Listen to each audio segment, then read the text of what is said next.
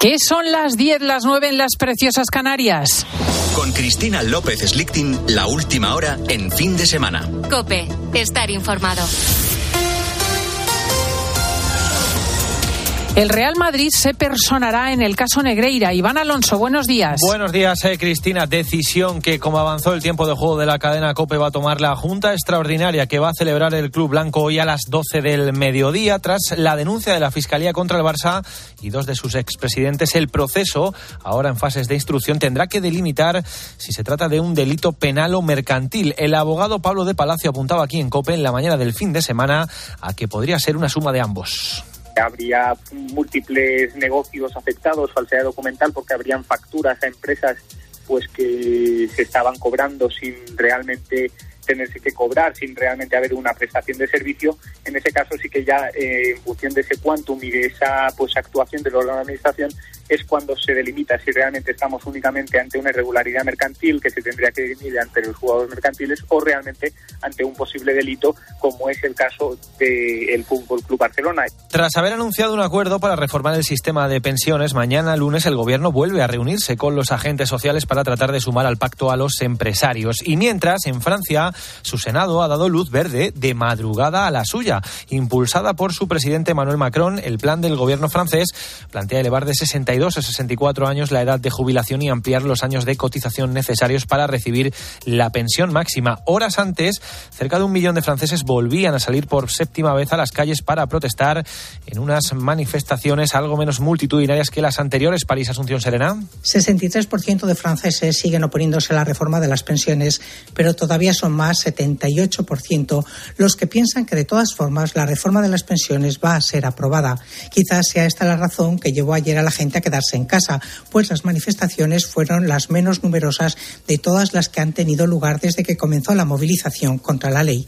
En París, la manifestación volvió a estar interrumpida por los grupúsculos de extrema izquierda y anarquistas.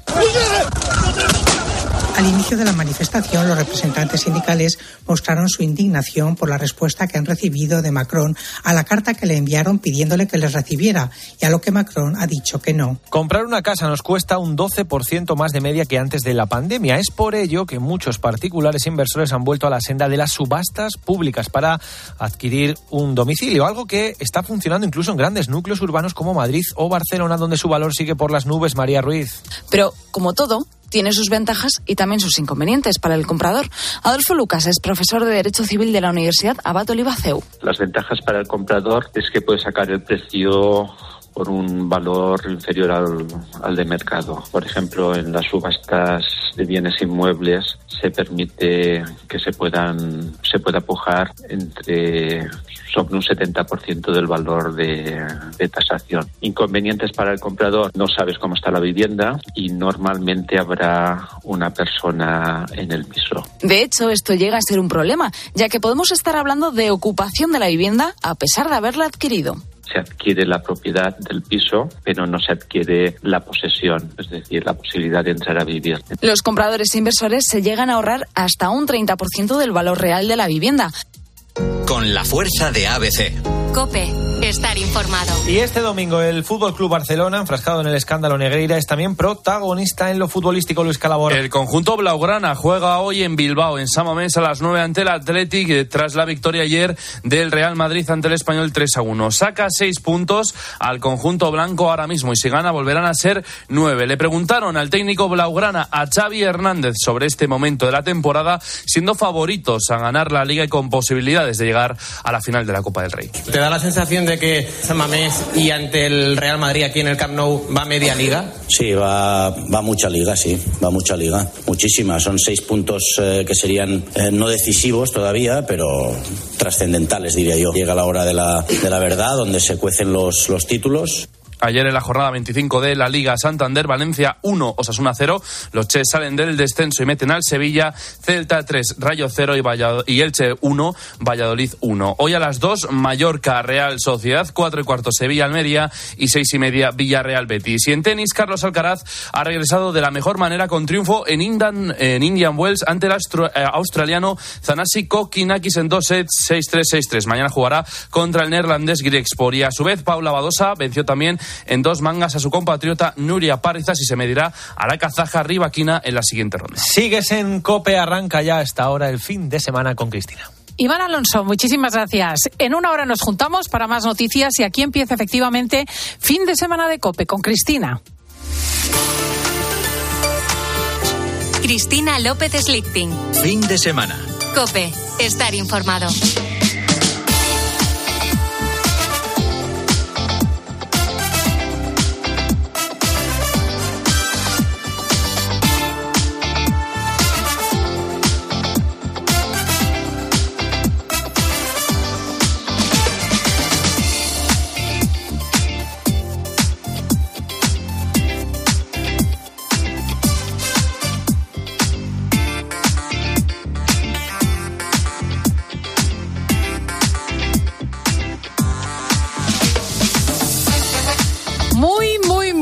Buenos días, España. Bienvenido a tu programa. Esto es fin de semana en la cadena Cope.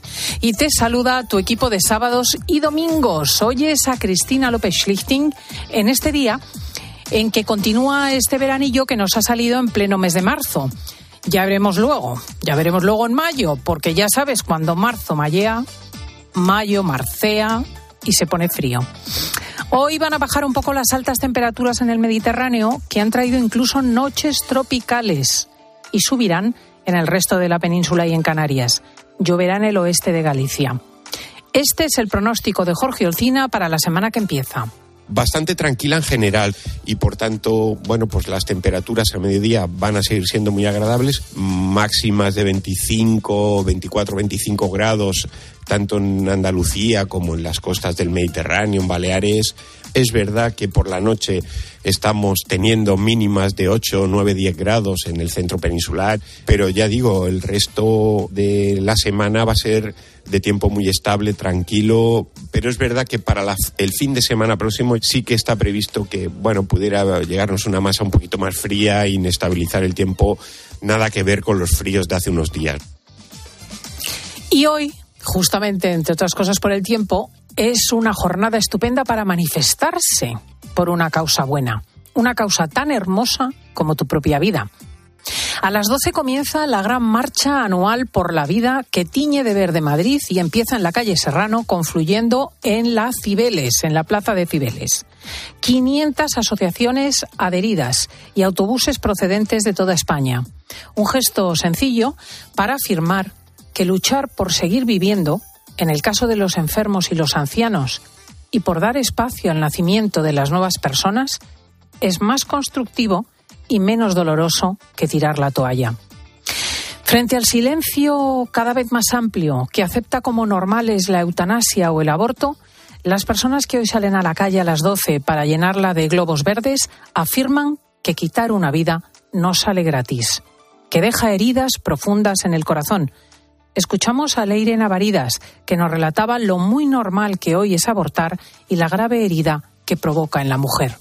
Yo creía que había sido algo totalmente inocuo, algo que, pues como, no sé, a veces digo, como una mala borrachera, ¿no? Que al día siguiente te despiertas y ya quieres borrar de tu cabeza y ya está, y piensas que no ha tenido más eh, pues relevancia o, o trascendencia que esa. Eh, pero no es así. Aunque no seamos conscientes del trauma, está ahí. Nos dicen que cada uno haga lo que quiera, que no se obliga a nadie a abortar, pero es una falacia. Los seres humanos somos sociales y estar o no acompañados cuando surge un embarazo no deseado es fundamental para poder abrazarlo con alegría. También en el marco terapéutico pues pude entender que yo había sido una víctima, que en un momento de máxima vulnerabilidad nadie me había tendido la mano, nadie me había cogido con cariño y nadie me había hecho entender lo que sí me hicieron con el segundo embarazo, eh, pues eso, entender que la maternidad es un súper regalo, para la mujer es una grandísima oportunidad. España está atrasada. Está atrasada en la nueva cultura de la vida que va surgiendo en otras partes del mundo. Por ejemplo, los Estados Unidos. Pero algún día nos preguntarán nuestros nietos qué hicimos cuando la existencia humana no valía nada y abortar era un gesto sanitario. Recuerda, la marcha comienza en Madrid a las 12 en la calle Serrano. Una hermosa batalla social frente a otra mentalidad cada vez más agresiva, la que, por ejemplo, representa el llamado Ministerio de Igualdad y su secretaria de Estado, Ángela Rodríguez, la llamada PAM, que ayer afirmó que los hombres son violadores. Dejemos de estigmatizar, por favor, a las personas trans. Las personas trans no son agresores sexuales. Es una mirada profundamente transfoba aquella que piensa que una persona va a pasar por el registro para cometer una violación. Los hombres no necesitan el registro civil para ser violadores. Lo son y, desgraciadamente, en nuestro país lo son bastante. Los hombres lo son. Son violadores. Y en nuestro país, bastante. ¿Qué le pasa a esta señora? ¿De dónde viene tanta furia?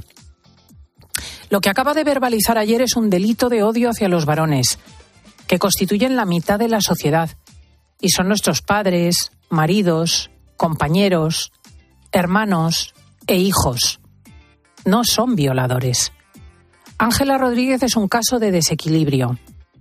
Ha deseado que Santiago Abascal hubiese sido abortado. Ha lamentado las relaciones sexuales entre hombres y mujeres y apostado por la masturbación se ha reído públicamente de la escarcelación de agresores sexuales. Ahora criminaliza a los hombres. Al margen de sus posibles traumas personales, es una extraña imagen la que proyecta sobre nuestro país y todos nosotros. Y otra vez la corrupción en los titulares internacionales sobre España, los casos Mediador y Negreira. Hoy está convocada la Junta Directiva Extraordinaria del Real Madrid, que hasta ahora no había dicho ni mu sobre los presuntos sobornos del Barcelona al vicepresidente de los árbitros españoles. Los compañeros de tiempo de juego de COPE adelantaban ayer la noticia de que el club blanco se personará como acusación particular contra el Barcelona. La imagen del importantísimo fútbol nacional, trufado de posible estafa, se suma a las nuevas ramificaciones del caso mediador el de ese exdiputado del PSOE que presuntamente recibía sobornos de empresarios con el fin de facilitarles contratos y beneficios administrativos. Ahora resulta que una parte de estos beneficios eran contratos con la Dirección General de la Guardia Civil.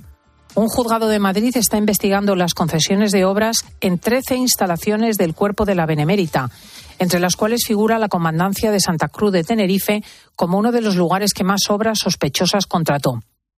Es una pena, la verdad, que los más de 80.000 hombres y mujeres de la Guardia Civil, que se juegan la vida por nosotros y que son estimados y admirados, deban aguantar ahora que unas personas sin escrúpulos manchen su buen nombre. La Asociación Unificada de la Guardia Civil ha pedido personarse también en el caso por cuanto salpica el cuerpo y su prestigio. Hasta 200 contratos de obras en cuarteles podrían haber sido amañados y hay cinco altos mandos de la Guardia Civil investigados. Y mañana hay una cita que nos concierne a todos porque afecta a nuestras pensiones. Gobierno y agentes sociales revisarán el plan del ministro Escribá que planea un régimen dual del periodo de cómputo de la jubilación de cada uno.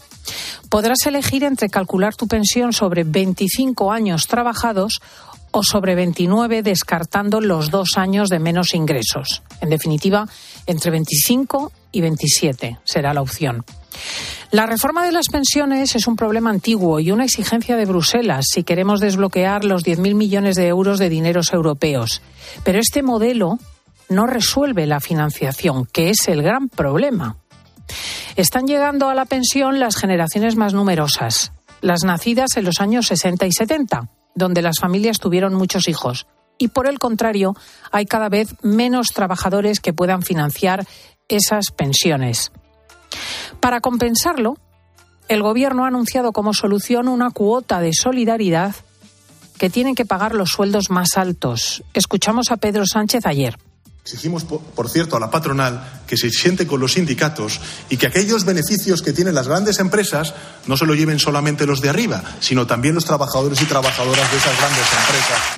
Una y otra vez, una y otra vez, el Gobierno azuzando contra las altas empresas, azuzando la lucha de clases y transmitiendo internacionalmente la imagen de que poner una empresa en España, traer capital aquí, no conviene. Ellos verán, pero van a dejar esto hecho unos zorros. Las empresas y los autónomos vuelven a asumir los costes de la reforma de las pensiones que se suman a los numerosos impuestos. La patronal no está en absoluto de acuerdo con la reforma. Tanto la COE como ATA y CEPIME han expresado su rechazo frontal y han emitido un comunicado que señala que la reforma mermará los salarios de todos los trabajadores e incrementará los costes laborales, poniendo en peligro la creación de empleo.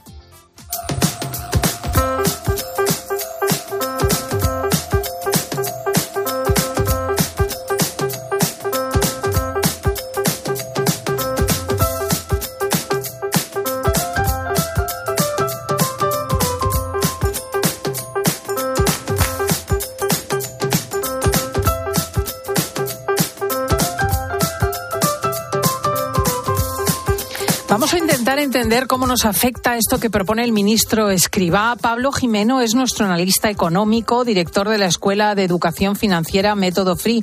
Buenos días, Pablo. Hola, Cristina, muy buenos días. ¿Qué se pretende con esta reforma de las pensiones? Bueno, pues con estas tiritas que vuelven a sacar, intentan hacerse un poco, bueno, pues, pues unos nuevos números que, que ilusionen a la gente y que podamos pensar algunos eh, pues que efectivamente a 20 años podremos tener eh, las pensiones tal y como las soñamos, pero, pero hay 9 millones de pensionistas y para dentro de 20 años, cada dos personas que estemos trabajando tendremos que sostener a un, a un pensionista. Además, el principal gasto que tenemos en España ya son las pensiones. De los 140.000 millones que nos ha dado Europa con los fondos europeos, tendremos que dedicar 39.000 millones, no para inversiones, sino para pagar pensiones. Y lo que se les ha ocurrido pues son dos medidas, bueno, pues que sí, que los últimos 25 años o, los, o de los 29 eh, quitar los dos peores y coger 27. Hay algo matización con perspectiva de género para intentar que, bueno, pues que el Estado cubra los vacíos de cotización con el 100% de la base mínima eh, los primeros cuatro años solo para las mujeres y efectivamente el mecanismo de equidad intergeneracional y que los que más tienen más paguen, pero es que son tiritas muy pequeñas, no vamos a la raíz. Y no solo no vamos a la raíz, sino que lo que estamos regando es la raíz que no nos interesa porque, porque estamos echando lejía a qué? A los costes de contratación. Esto va a ser la principal consecuencia. ¿Y habrá pensiones? ¿Sabes cómo? Solo si hay mucho empleo. Si no hay mucho empleo, tenemos un problema. Vamos a ver, porque realmente el asunto de que sea sostenible el pago de pensiones, que podamos cobrarlas todos y además con los incrementos que ha planteado el Gobierno, que ha dedicado el tiempo en los últimos dos años a subir las pensiones vigorosamente, pues está en el aire. Y ya decía Pepe Barea hace muchísimo que esta pirámide no se sostiene. Me ha llamado la atención el secretario general de UGT, fíjate, del sindicato, Pepe Álvarez, que ve con buenos ojos retirar la prestación por desempleo y otros subsidios a aquellos parados que rechacen ofertas de trabajo y hayan recibido formación para ello. Eh, ¿Cómo es posible que, se verbalice algo que, resulta tan radical? Bueno, pues, pues eh, me da pena Pepe Álvarez porque se ha metido en un buen tinclado y ha tenido que salir la vicepresidenta a corregirle. Podía haber dicho en sus nuevas declaraciones, pues esa frase de Sócrates, yo solo sé que ya no sé nada, porque es que ya no se ponen de acuerdo ni ellos. ¿Qué está ocurriendo para entender por qué UGT, UGT, ojo, es quien ha promovido retirar las ayudas a los que estén en paro y no acepten puestos de trabajo? Es que esto tiene mucha amiga. Cristina, esto, esto es para analizar con, con, con, eh, con detalle. Pues mira, vamos a entenderlo con cuatro pasos de por qué se ha producido, qué le ha llevado al bueno de Pepe Álvarez a meterse en un tinglao que le están pidiendo que, rectifique. Bueno, el gobierno sube el, IMV, sube las ayudas a parados, sube un montón de subvenciones, ¿no? De tal manera que se empieza a ajustar que el salario mínimo que tenemos en España, el salario medio, casi se acerca a las ayudas que te dan si no estás trabajando o si, oye, que hay, por supuesto hay que ayudarlo, pero es que ya están tan cerquita que hay mucha gente que no quiere trabajar. Bien, este es un punto de partida, premisa número uno. La segunda, sale la COE y dice, oye, que yo yo que hay tres millones de parados en España y que en la hostelería y en la construcción los españoles ya no quieren trabajar para nosotros, les ofrecemos 1.500, 2.000 euros y nos dicen que nanay de la China. Y entonces viene el ministro Escriba y se va a buscar contrataciones en origen, es decir, extranjeros que quieran venir a España porque los tres millones de parados que tenemos, muchos no aceptan los puestos de trabajo. Y entonces ahora es cuando sale Pepe Álvarez y dice, oye, vamos a ver, que me estás contratando gente de fuera, empresarios, vosotros os estáis yendo a otros países teniendo tres millones de paros. Y la COE dice, pues es que no, no, no se aceptan las ofertas.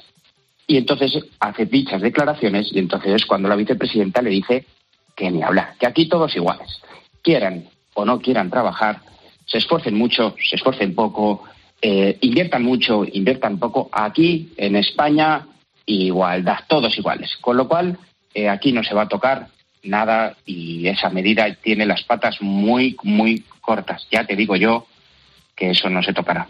Vaya.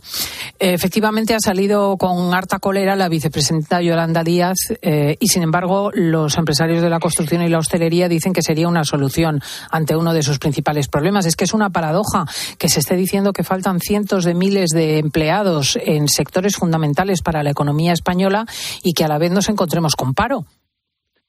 Bueno, eh, nuestro paro el 12,4, eh, el más alto de toda la Unión Europea. Duplicamos el 6,5%. Lo hemos analizado eh, en tu programa más de un día. Eh, ¿Por qué ocurre esto?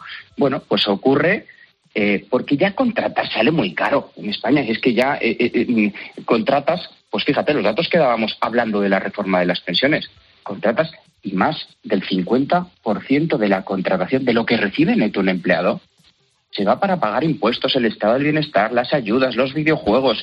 No voy a decir palabrotas que también, eh, porque estamos aquí en Antena, Cristina, de otras cosas que están subvencionando que se me pone la piel de gallina de los brazos mientras las pienso. Pero, pero es que eh, para tener futuro, ¿qué, qué, qué hay que hacer? Reducir la deuda pública, reducir el gasto público, primar el trabajo y el sacrificio, primar a los que generen empleos, fomentar la natalidad y las familias numerosas, utilizar los fondos europeos para inversión, mejorar el modelo productivo enfocándolo a la innovación a la competitividad. Todos los consejos que le darías a tu hijo para que triunfe y no se convierta en un penurias el resto de su vida, valen para nuestro país. ¿Y qué estamos haciendo? Justo los contrarios. Así que fíjate cómo nos va a salir el hijo.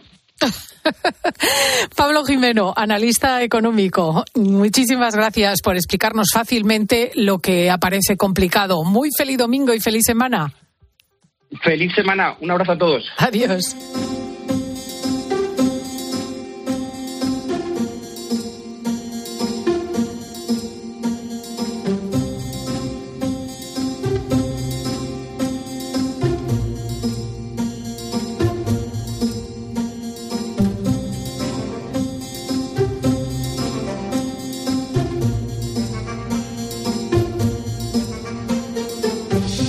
Hay noticias aparentemente locales que alarman más que los grandes cambios de leyes o las discusiones políticas, porque son noticias que afectan a las cosas nuestras y concretamente a las cosas de comer.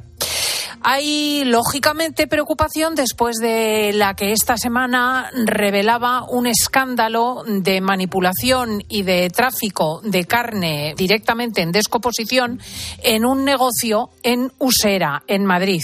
A menudo hablamos con chistes y muchas veces inadecuados sobre ciertos ciudadanos chinos y sus formas de manipular la comida. Es realmente anecdótico porque tienen enormes negocios de restauración con éxito y con total garantía. Pero lo cierto es que les desfavorece que ocurran cosas como estas. Era en la calle Amor Hermoso del barrio de Usera, donde una ciudadana china que tenía licencia del negocio en regla ocultaba más de media tonelada de carne de res en un estado lamentable y dispuesta a venderlo. Vamos a hablar con uno de los policías que descubrió la situación, es don Fernando Domingo, policía de la Comisaría Integral del Distrito de Usera. Muy buenos días, don Fernando. Ah, muy buenos días. ¿Qué es lo que les llevó a ese negocio? Sí, bueno, mira, nosotros llevamos el control de todos los establecimientos, eh, sean sujetos a actividades recreativas o, en este caso, al comercio minorista de alimentación. Vimos que se ofertaban con carteles en el escaparate miel de 100% natural y miel salvaje a un precio bastante más elevado de lo normal. Estaba el primer bote estaba a 18 euros y, y como oferta en la segunda unidad estaba a 12 euros. Eh, nos fijamos y efectivamente carecía de etiquetado. No tenía etiquetado ni de dónde se había producido, ni si estaban tenía registro sanitario o estaban inscritos como en el registro de ganaderos para poder ejercer la venta de proximidad. Y eso nos llevó, pues eso, a inspeccionar la tienda. En la tienda vimos que tiene una sala de ventas con un expositor, una vitrina, en la que tenía expuestos productos cárnicos, pero que ninguno tenía tablilla, no sabíamos eh, de qué producto se trataba, la denominación, el origen, la trazabilidad, incluso no tenía el precio. Había un arcón congelador, eh, miramos el interior y ahí estaban congeladas pues piezas también de, mm, producto cárnico, todo. Eh, algunas de ellas estaban envasadas en bolsas con, con tinta serigrafiada, otras estaban con la, eh, los plásticos de origen, otras estaban sin proteger. Y el caso que esto nos llevó a seguir mirando, en, la zona de donde se manipulaban los alimentos había una persona también de origen asiático que estaba trabajando, partiendo completamente la, la, la, la, carne. Vimos que los cubos de recogida de basura carecían de tapa. Este señor no tenía delantal, no tenía gorrillo, no tenía guantes de seguridad, no tenía calzado de seguridad. estaba trabajando en ropa de calle, concretamente era puestos unos vaqueros eh, los vaqueros no es precisamente una de las prendas eh, más idóneas para este tipo de, de, actividad. Lo decimos porque por el roce de los propios productos y del mostrador, pues al final cogen suciedad y cogen eh, bastante suciedad. en, el fondo de este establecimiento hay dos cámaras frigoríficas grandes. Una está destinada para almacenar fruta y la otra para almacenar los productos cárnicos. ¿Qué había ocurrido aquí? Habían tenido una una avería en los pisos superiores y todo el techo se había venido abajo. Había unas manchas grandísimas de humedad y estaban las paredes totalmente descarnadas. Al acceder a la, a la cámara frigorífica destinada a la fruta, vimos que también se almacenaban pues, de la compra y varias mochilas de tela conteniendo latas de refresco y de bebidas, que nos hacía un poco pensar que además de esta actividad, pues podía estar utilizando estas cámaras más como almacén para, los llamados lateros que distribuyen esas bebidas en, los locales de ocio de la noche.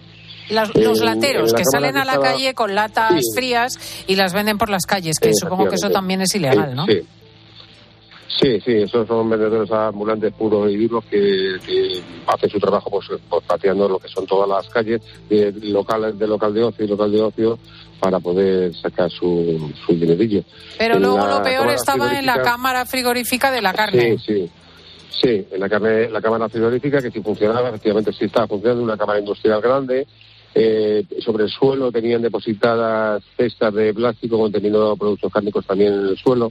Las baldas de esta, de esta nave, vamos, de este frigorífico, estaban construidas en, metal y habían sido pintadas y repintadas y se veía que se habían descargado por el propio uso y estaban oxidadas. ¿Qué ocurría? Que en, estos estantes se disponían las barquetas de plástico donde descongelaban eh, los productos cárnicos y estaban, estaban sin protección, con lo cual cualquier trozo de óxido de la misma tal podía caer a, estar en contacto con, con la carne. Sí, ahí vimos que efectivamente estaban flotando los, los filetes y los trocillos, los trozos de, vacuno, porque ya le digo, estaban en periodo de, de, descongelación y estaban los propios fluidos que suelta la carne, la, sangre que le queda, pues estaba en contacto con la carne. ¿Qué ocurre? Que una vez ya que se descongela de esta forma, ya todo la seguridad alimentaria pues queda queda queda por los suelos. Sí, sí, o sea, la carne estaba descongelada y, llena de líquido y directamente en, proceso de descomposición. Claro, efectivamente. Sí que había también eh, varias bandejas de espinazo y de chuletas que tenían un aspecto y estaban de, en faltas de color, amarillentas, que ya hacía suponer que esa carne no estaba dispuesta para su uso. Había una paqueta también grandísima que estaba con también muchísimo líquido. No es la típica sangre que, que, suelta cuando una carne fresca y le metemos el corte, sino que ya se veía que, bueno, que había soltado todo el agua, porque incluso luego la señora nos dijo que también para cuando empezaba a, vencer el periodo de, caducidad de esa carne, se congelaba con anterioridad y se le sometía a procesos de salazón para alargar un poco más el tiempo de, que se pudiera consumir. Y además que bueno que decía también que muchos clientes suyos venían de fuera de Madrid y, y para asegurar que el traslado no, no se venía no se echaba a perder la carne, pues se procedía a congelarla y a, darla en salazón. Pero la señora, perdóneme, agente, esto que está usted descubriendo, que es una cosa mm, eh, sumamente, bueno, alocada, ¿no? Quiere decir, enormes cantidades de carne en descomposición, ¿pretendía venderlo realmente? Sí, sí, sí, sí, esto estaba puesto a la venta. Aquí también nos preocupa también mucho porque, bueno, en el primer arcón que le comentaba que había bastante, muchísima carne, eh, eh, estaba congelada, pero claro, aquí desconocemos de qué forma se ha procedido a ese, a ese procedimiento de congelación, ¿sabes? Si no se guardan las medidas también de higiene y luego la conservación, eh, en, qué bolsa, si no es alimentaria, si, si no, se, no se mantiene el etiquetado de origen, cuál es la fecha de, en realidad de, caducidad de origen, cuándo se ha congelado, cuándo, cuánto varía esa, esa, esa, esa caducidad, pues entonces estamos perdiendo ya aquí toda la trazabilidad de la carne. Todo esto se ha quedado allí inmovilizado a disposición de los técnicos de la Junta. Nosotros hacemos una labor, digamos, de choques, en colaboración con ellos permanente. Los técnicos de sanidad de aquí de Usera son de los mejores que tenemos, súper capacitados, y son ellos los que se, van a hacer cargo de determinar su idoneidad para su venta al público. Pero bueno, en principio ya el tema de, que carezcan de trazabilidad y todo eso, pues echa por tierra ya por otra cosa que se pueda hacer en esta. Claro, la verdad es que eh, parece bastante claro que este establecimiento hay que cerrarlo. Algunos vecinos llevían eh, hacía tiempo que se venían quejando y sin embargo seguía abierto. Sí, sí, nosotros tenemos antecedentes de este mismo comercio. Eh, en el 2019 se sometió también a inspección, estaba, le puedo decir que estaba bastante, bastante peor. Sí, es verdad, con el paso de los años y la pandemia se ha lavado la cara, se ha mejorado, pero aún así todavía hay que someterle un poco a vigilancia hasta que se cumpla con la normativa alimentaria, que como usted decía anteriormente, no es una cosa, no moco de pavo, esto nos afecta a todos, a todos los clientes. Aunque ya le digo que esta carnicería está en el barrio, en el centro del barrio eh, de, Usera. y muchos clientes efectivamente son asiáticos y, bueno, pues se queda todo en, un círculo más o menos cerrado. Ya, ya, ya. Pues es don Fernando Domingo, policía de la Comisaría Integral del Distrito de Usera. Muchísimas gracias por haber ido hasta el fondo, a partir de la miel, haber llegado hasta el arcón final. Gracias por contárnoslo también. a ustedes también por atendernos. adiós, adiós. Y no te muevas de ahí porque voy a contarte una historia que todavía a mí me deja perpleja. Voy a saludar a una chica que nada a dos grados y que cuando sale del agua tiene una temperatura corporal de 27. Es la sirena del hielo. Cristina López Slichting. Fin de semana. Cope, estar informado.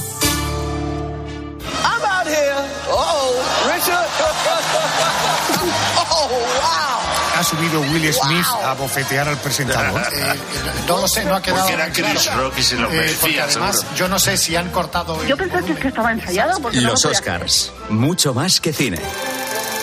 La madrugada del domingo al lunes en Cope, especial Noche de Oscars. Y juntos vamos a vivir una noche distinta, una noche especial, que para nosotros será histórica. Desde la una y media de la madrugada y hasta las cinco de la mañana, te contamos la fiesta más importante del cine en una edición especial de la Noche de Adolfo Arjona. Estas cosas son las que le dan salsilla. También en cope.es, en tu móvil y en redes sociales.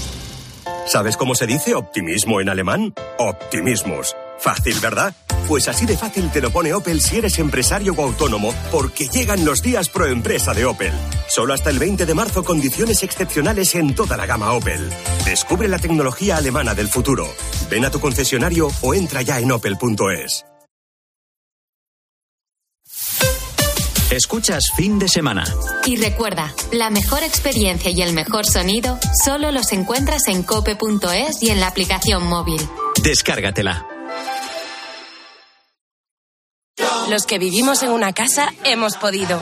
Y los que vivimos en un edificio también. Con Smart Solar de Iberdrola tú también puedes ahorrar hasta un 70% en tu factura de la luz con la energía solar. Vivas en una casa o en un edificio. Más información en iberdrola.es, en el 924 24 24 o en nuestros puntos de atención. Cambia la energía solar con Iberdrola, empresa colaboradora con el programa Universo Mujer. El 25 de mayo de 2006 se celebró por primera vez en la historia el Día Mundial del Orgullo Friki.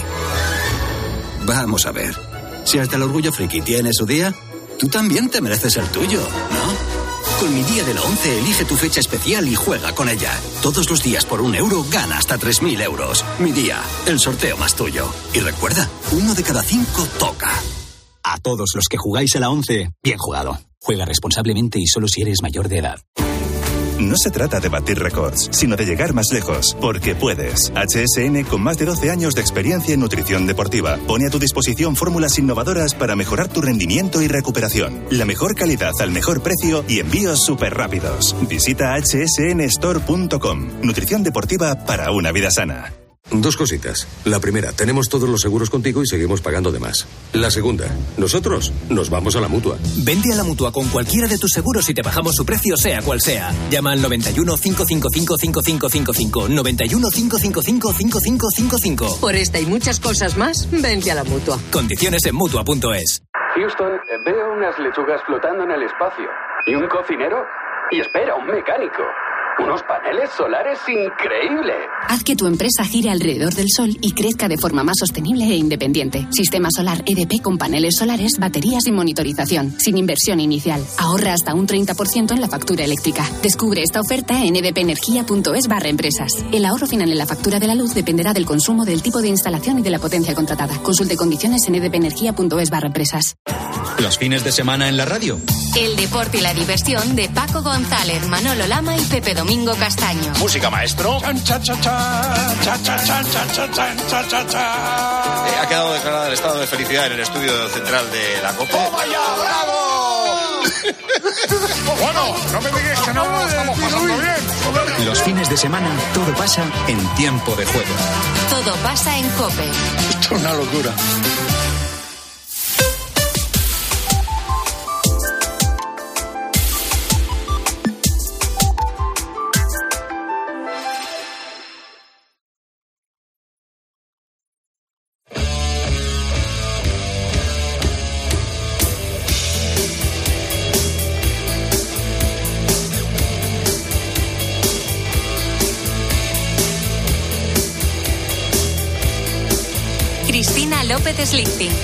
Semana. Cope. Estar informado.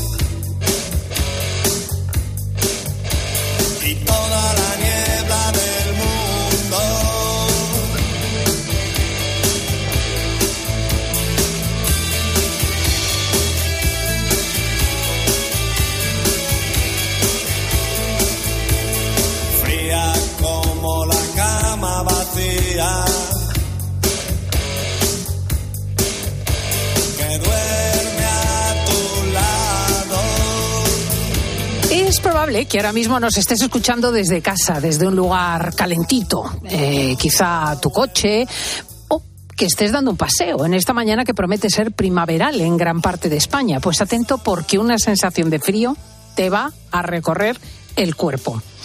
Vamos a hablar con la sirena de hielo. Es el nombre de Bárbara Hernández, o el sobrenombre, el mote de Bárbara Hernández, chilena, 37 años, nadadora desde los seis añitos, pero desde hace unos años especialista en surcar aguas gélidas. Nos va a contar ahora mismo cómo es capaz de sumergirse en agua tan absolutamente escabrosa, pero te avanzo que ha sido la primera persona en el mundo en nadar dos kilómetros y medio en las aguas de la Antártida. Doña Bárbara Hernández, muy buenos días. Hola, ¿cómo estás? Muchas gracias por esta invitación. Es todo un honor, muchos cariños acá desde Chile. eh, y gracias de verdad por la oportunidad. La verdad que me da frío solamente saludarte. Eh, ¿Tú has tenido mm, eh, desde niña querencia a los espacios eh, fríos o has ido desarrollando esta habilidad? Yo creo que es una habilidad que he ido desarrollando. Sucede que en, Chile nuestro mar es muy frío. En pleno verano puede tener tan solo 14 grados y en el sur tan solo 10. Eh, entonces, como amaba el mar, amaba el oleaje, el color, el, finalmente la sensación de estar como en el agua, jugando con las olas, creo que me fui adaptando a las bajas temperaturas hasta que aprendí a hacer de esto como un desafío personal eh, más con todo lo que significa como, como chilena poder representar a mi país en, en cruces, en, en nados que, que eran, que nunca antes se habían realizado por alguna mujer chilena, como por ejemplo el cruce del Estrecho de Gibraltar, eh, o el Canal de la Mancha y así muchos otros. Y luego esta idea de poder llegar a nadar en aguas de la Antártica, en aguas realmente gélidas, sin el uso de traje neopreno ni ningún tipo de grasa o aislante del frío. ¡Ay, Dios mío! Sin neopreno. Te juro que pensaba que utilizabas neopreno. O sea, que cruzas las aguas de la Antártida a cuerpo. Madre mía. ¿Y hay alguna, mm, eh, alguna experiencia que nos quieras trasladar justo de esta travesía en la Antártida? Dos kilómetros y medio con el agua a dos grados de temperatura. Sí, bueno, este era un nado casi imposible, tal vez si lo hubiéramos, eh, lo hubiéramos preguntado a las personas, nadie nos hubiera creído.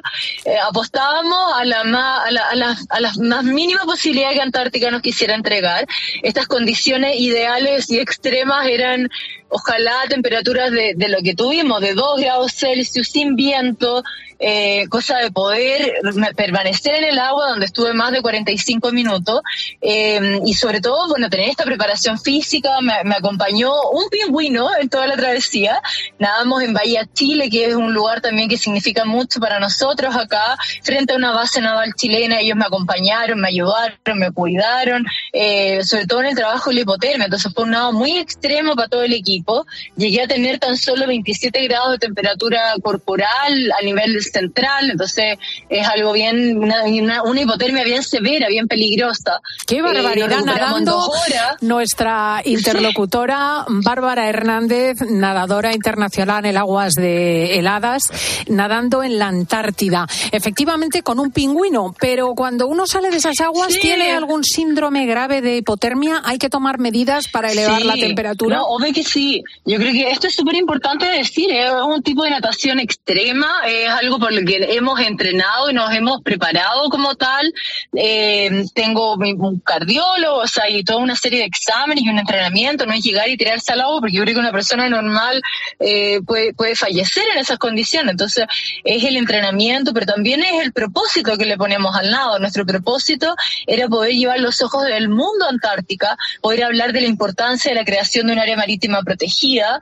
En todo el, el continente antártico solo existe un área, eh, entonces todavía llegan buques y extraen toneladas de krill, que es el alimento y la, y la base también del ecosistema. Todavía estos altos consumos de CO2 a nivel global como que afectan los derretimientos. Y aún así seguimos pensando, bueno, pero que a nosotros que no importa si total está tan lejos. Y resulta que la corriente antártica y todo lo que ocurre en este océano no afecta e influye en todas las corrientes del planeta, en todas las corrientes marítimas. Entonces, ese era el propósito y también el objetivo, a través de un récord Guinness, poder hablar eh, de la importancia del cuidado de, del, de nuestro, del océano Antártico. Precioso, precioso. Y cuando sales del agua, ¿qué medidas se toman con una persona que está a 27 grados, a lo mejor corporales? Sí, fue, bueno, fue un nado bastante complejo. Yo tengo muy buenos recuerdos de la recuperación porque estaba, bueno, con mi novio que hace más de 10 años nos dedicamos a sacar estos nados extremos. Eh, tenía un equipo de seguridad, doctor, eh, un equipo muy completo pero lo cierto es que es muy peligroso, o sea, eh, llegué a tener estos 27 grados, una hipotermia severa, entonces era muy importante llevármelo lo más rápido posible al buque donde estaba este doctor y estaba todo el equipo esperándome y la recuperación de la hipotermia es gradual. La mayoría de las personas piensan que es llegar y meterte como en un agua caliente.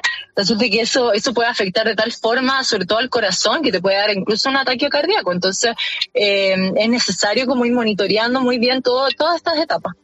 ¿Y no tienes miedo en el sentido de que pueda influirte en la salud a largo plazo? Quiero decir, por ejemplo, ¿a cuánto late normalmente tu corazón? A 48 pulsaciones estando quieta. Lo que pasa es que soy deportista desde muy niña, entonces yo creo que mi corazón y mi organismo se ha ido, eh, se ha ido adaptando a estas condiciones, el entrenamiento diario, el cómo me adapto a las aguas gélidas, el entrenamiento en piscina, la preparación física, todo, va sumando y te da una seguridad al momento de entrar al agua. Eh, yo creo que he tenido que aprender a ponerle un nombre a cada miedo para poder trabajar en él. Yo creo que eso, eso es fundamental, sobre todo en estas condiciones. Eh, eh, no, no le tengo miedo, no sé, a la muerte o a desvanecerme en el agua. Yo siento que pertenezco al mar, que, que, que, soy de, de, ese lugar el que tanto, que tanto amo y me entreno muy a conciencia y tengo un equipo en el que literal le confío mi vida. O sea, finalmente la, la decisión de sacarme del agua siempre pasa por mi equipo, porque ellos saben que yo a buena y primera no me saldría porque cada uno de estos nados nos ha costado tanto tiempo. Solo Antártica nos tomó tres años de trabajo muy duro con las autoridades en Chile, pero también todos aquellos miembros que, que influyen en, en, lo que en Antártica ocurre. Eh, más la búsqueda de auspicios, estamos armando un documental con esta historia, entonces realmente fue un nado muy, muy deseado, pero también muy difícil, muy complejo de lograr. Bárbara además ha estado muy eh, activa en las redes sociales con motivo del Día de la Mujer y subraya que le resulta muy difícil conseguir patrocinios, quizá por el hecho de serlo, de ser mujer, es llamativo porque se trata de un récord tan manifiesto y de una capacidad tan extraordinaria que uno no podría imaginarse que resulta difícil que la ayuden. Sí, yo creo que es la realidad de muchos deportistas, especialmente, no sé, yo creo que en, Sudamérica, en Chile, todavía nos queda mucho por hacer. De hecho, tristemente fue la noticia muy difundida internacionalmente eh, y por eso les agradezco mucho a ustedes, pero en Chile, eh, de hecho, la, máxima autoridad del deporte ni siquiera me mandó un mensajito, así que estuve ahí bien, bien acongojada por eso, porque hay cosas que, claro, son recursos, pero otra eh, es finalmente, es el interés, era, no sé, tiene mucha presencia en Antártica. De hecho, aunque Antártica se, se sustenta en los bases de cooperación, ciencia y paz, eh, Chile, al ser el país más cercano al continente, colabora también con todos los otros países que en, que en Antártica tienen base. Entonces, pensé que, que, no sé, que de cierta forma íbamos a tener mejor recepción en los medios chilenos. No hacían la gente, la gente, la yo, yo digo mi people, así como que súper mm. cariñosamente, porque tenemos un vínculo real y ellos, ellos nos ayudaron a difundir, las personas alrededor del mundo también, porque veían en este récord algo también muy importante, que finalmente es hablar de superaciones, hablar de atrevernos a soñar en grandes, de, de que esos sueños, aunque sean difíciles de conseguir, se concretan de, perseverancia, de la importancia del género también, de cómo eh, es necesario seguir motivando especialmente a las niñas, a las mujeres. Eh, o sea, teníamos muchas aristas por las que hubiera sido interesante poder tener o más apoyo, más visibilidad, pero agradezco mucho sobre todo a la prensa internacional y sobre todo a ustedes que se den el tiempo de conocer esta historia y de querer compartirla también. Nos encanta Bárbara Hernández y les vamos a pedir a los oyentes que, que den, pongan su granito de arena. Somos muchísimos. Si nos movemos en las redes y difundimos este podcast que vamos a hacer presente en cope.es en el apartado de fin de semana, seguro que mucha más gente va a saber que una joven ha nadado durante todo este tiempo en las aguas de la Antártida justamente para rescatar esta maravillosa parte del mundo. Gracias, Bárbara, y adelante. Muchas gracias a ustedes. Sí, mucha, mucha fuerza, los mejores deseos, a seguir construyendo sueños.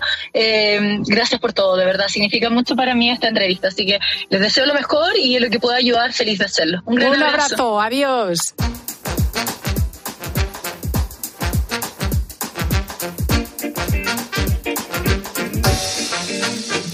Dos litros de agua al día, no más de dos mil calorías. ¡Qué bárbaro! la invitada se llama Bárbara Hernández y verdaderamente es impresionante lo que hace. Pedro Martínez, muy buenos días. Buenos días a todos. Desde luego, qué bárbara es Bárbara, ¿eh? Qué bárbara es, bárbara. Es impresionante. A, mí es que no me recupero, digo, de verdad, qué, qué, qué, terror, qué frío tan horroroso. Sí, pero fíjate que ya ella lo que nos estaba contando es precisamente cómo es capaz de situar cada una de estas variables muy delicadas en su justo sitio para que no le generen un miedo que se apodere de ella y la bloquee, ¿no? Es decir, es que esto ya es una fuerza mental que hace falta, como también ella ha dicho, hay que entrenarla, ¿eh? Hay, que, entrenarla, pero hoy queríamos hablar sobre la motivación. Em, que no solamente es precisa para nadar eh, mares gélidos, a veces es incluso necesaria para navegar por los gélidos mares de la existencia, ¿verdad? Bueno, es que está tan bien descrito. Como lo has dicho ahora mismo, claro, la motivación que es eh, precisamente algo que a los psicólogos nos interesa muchísimo porque cada día tenemos a muchísimas personas en nuestras consultas que están desmotivadas. Y claro, dices, mm, y te preguntan, ¿esto de la desmotivación? ¿Qué es esto de la motivación? La motivación realmente es que es un proceso mental que, que nos prepara, que es decir, que nos activa, que nos dirige y que nos mantiene en una meta, una meta personal. Cuéntanos cómo están esas personas para que veamos si nos ocurre a nosotros. ¿Qué personas, qué tipo de persona eh, está desmotivada y, cuál es el cuadro? Bueno, pues el cuadro de una persona desmotivada precisamente sería casi el contrapunto de una persona motivada, porque Bárbara nos decía antes, hay que tener un propósito en la vida. Ella tenía un propósito, ¿no? Y tiene un propósito. Puede ser a largo plazo a corto plazo. Entonces, las personas desmotivadas las personas desmotivadas lo que, lo que les pasa es que no tienen claro el propósito vital. Es decir, no saben, no tienen una meta dirigida a medio, a largo plazo y, cómo eso luego se tiene que desmontar en, los, en los procesos a corto plazo. ¿no? Después tienen una mentalidad excesivamente negativa. Es decir, eh, están continuamente en el catastrofismo. Siempre piensan que no van a ser capaces, que no es posible en ellos y, que siempre va a haber alguna situación incluso externa que les va a impedir. Desde luego, claro, mm, son personas que tienden hacia un estilo depresivo y que no son capaces de gestionar sus miedos. Los miedos y las emociones eh, no las saben interpretar y se asustan se asustan o se entristecen demasiado cuando las sienten. y esto les paraliza. Eh, ¿Esto se nace o se hace? Esta, esta es una visión fatalista? Es una magnífica pregunta, Cristina, porque, claro, en psicología siempre decimos, ¿qué es esto? ¿Esto es fruto del nacimiento o es un aprendizaje?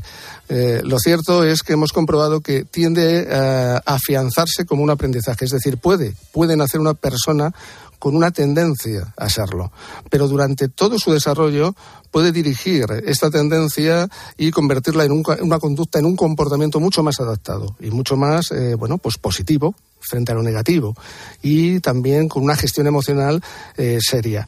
Claro, eh, influyen muchos factores los factores, uno de los factores principales por los que una persona cuando tiene una tendencia no llega a conseguir revertir esta situación es porque la educación que va recibiendo durante toda una serie de años precisamente lo que le hacen es entrenar la tendencia que en este caso sería negativa más que positiva.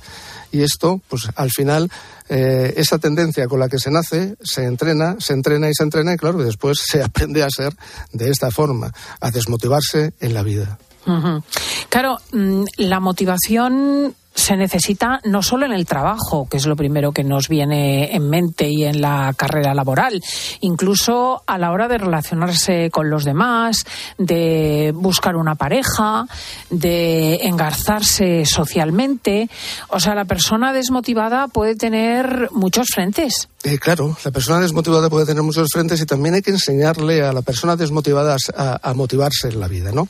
Tú lo acabas de comentar, hay muchas áreas que decimos nosotros que son fuentes de refuerzo, el área personal, hemos hablado muchísimas veces, el área profesional, el área social, el área familiar y el área de relación, de relación íntima, ¿no? En todas estas áreas se necesita tener un buen autoconcepto.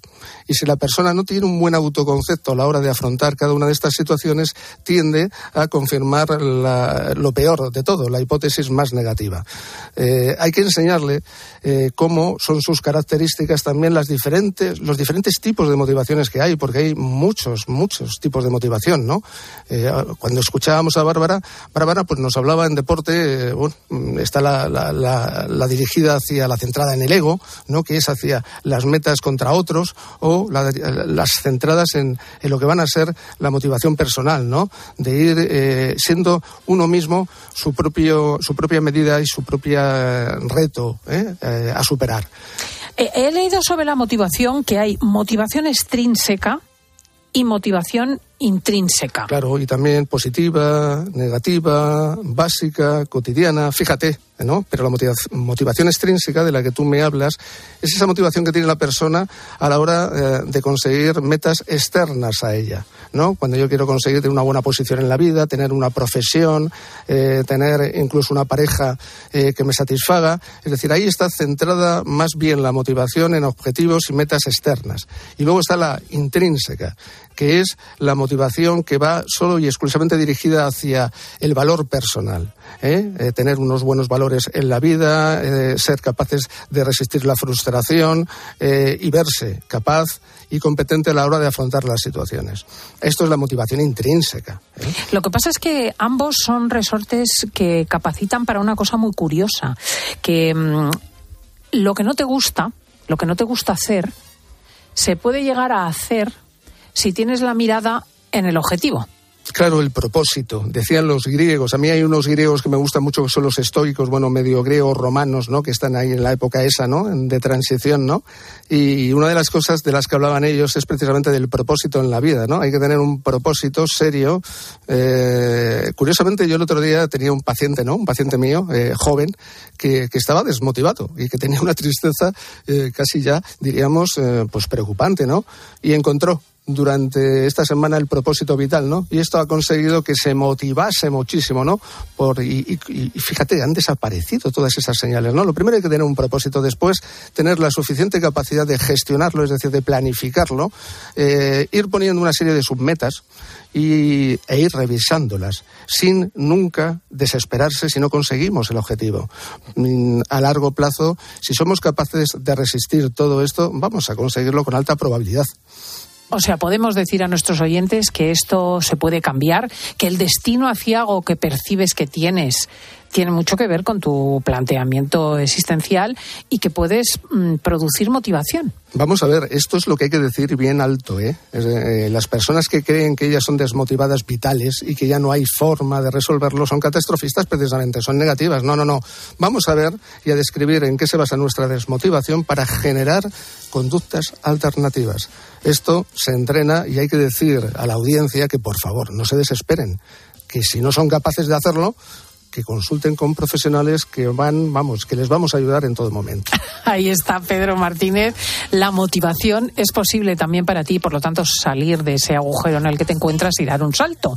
Nosotros vamos a dar también un salto hacia adelante. Vamos a pasar por el informativo, pero luego vamos a recibir al amigo del programa, que es alguien que ha estado metido en tu casa durante años y años y años, que forma parte de tu memoria cuya voz conoces perfectamente y cuya imagen te es familiar.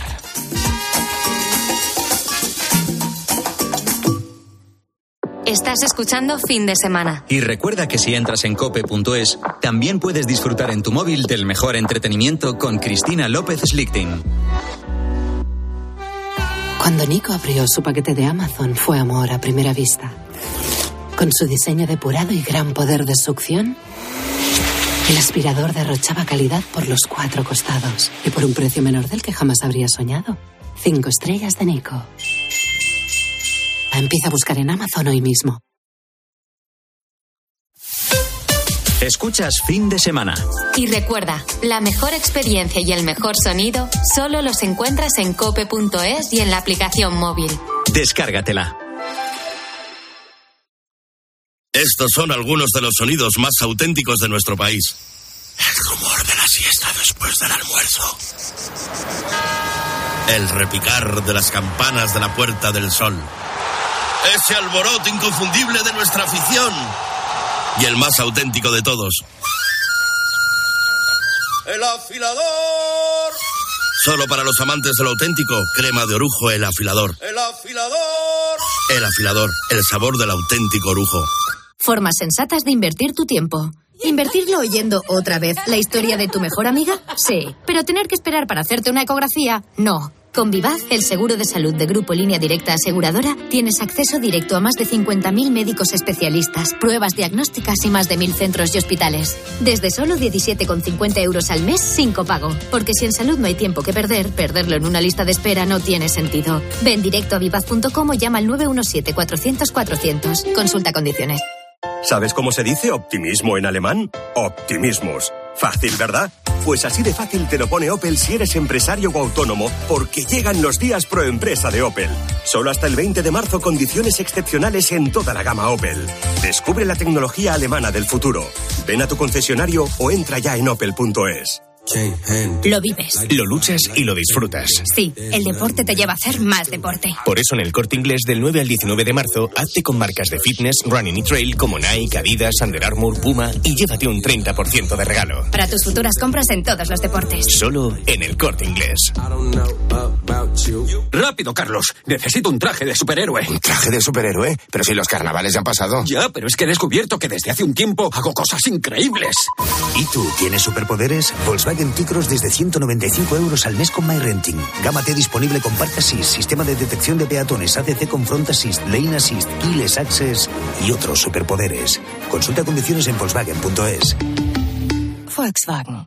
En COPE nos levantamos antes que nadie. Bienvenido a ti si estás trabajando o si comienza tu jornada en este momento. Y lo hacemos con el primer despertador de la radio española. Aquí nos quedamos con historias humanas, historias que suceden en cualquier parte del mundo y que muchas veces pasan desapercibidas en la prensa. Con un programa que reivindica al trabajador nocturno. Luis está currando en este momento. ¿Qué tal? Muy buenos días. Dile a los ponedores dónde te encuentras. Donde llegan todas esas mercancías que nosotros... De lunes a sábado, de 4 a 6 de la madrugada, poniendo las calles, con Carlos Moreno. El pulpo.